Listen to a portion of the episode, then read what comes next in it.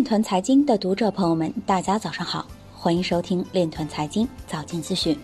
今天是二零二零年六月五日，星期五，农历庚子年闰四月十四。首先，让我们聚焦今日财经。日本加密货币交易所 CoinCheck 确认出现数据泄露，可再生能源服务商 WPO 获得法国金融市场监管机构批准，通过公开代币发行筹集资金。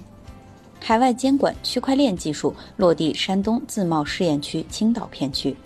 国家外汇局上饶市中心支局区块链融资助力复工复产。IFPC 与国居保卡合作，将实现 IFPC 兑换国居养老保障卡。如果加密货币托管人破产，缺乏法律明确性，会给投资者带来风险。今年，以太坊去中心化交易所的交易量已超过三十亿美元。从长期来看，加密货币是风险最高的资产类别。加密货币分析师表示，比特币可以提供公平的货币体系的保证。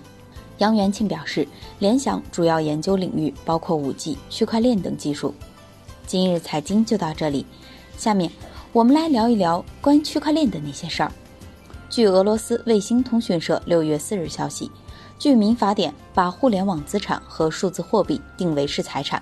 中国社会科学院世界经济与政治研究所。国际金融研究室主任刘东明表示，目前还不敢完全肯定，因为在中短期内，中国还是会更重视发展法定数字货币及央行推出的法定数字货币，在中长期或逐步开放私人数字货币的管理。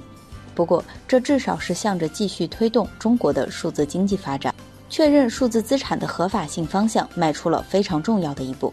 我认为，从长期来看，中国有可能逐步开放对加密货币的使用，毕竟若是不放开，确实会与民法典中的规定不完全相符。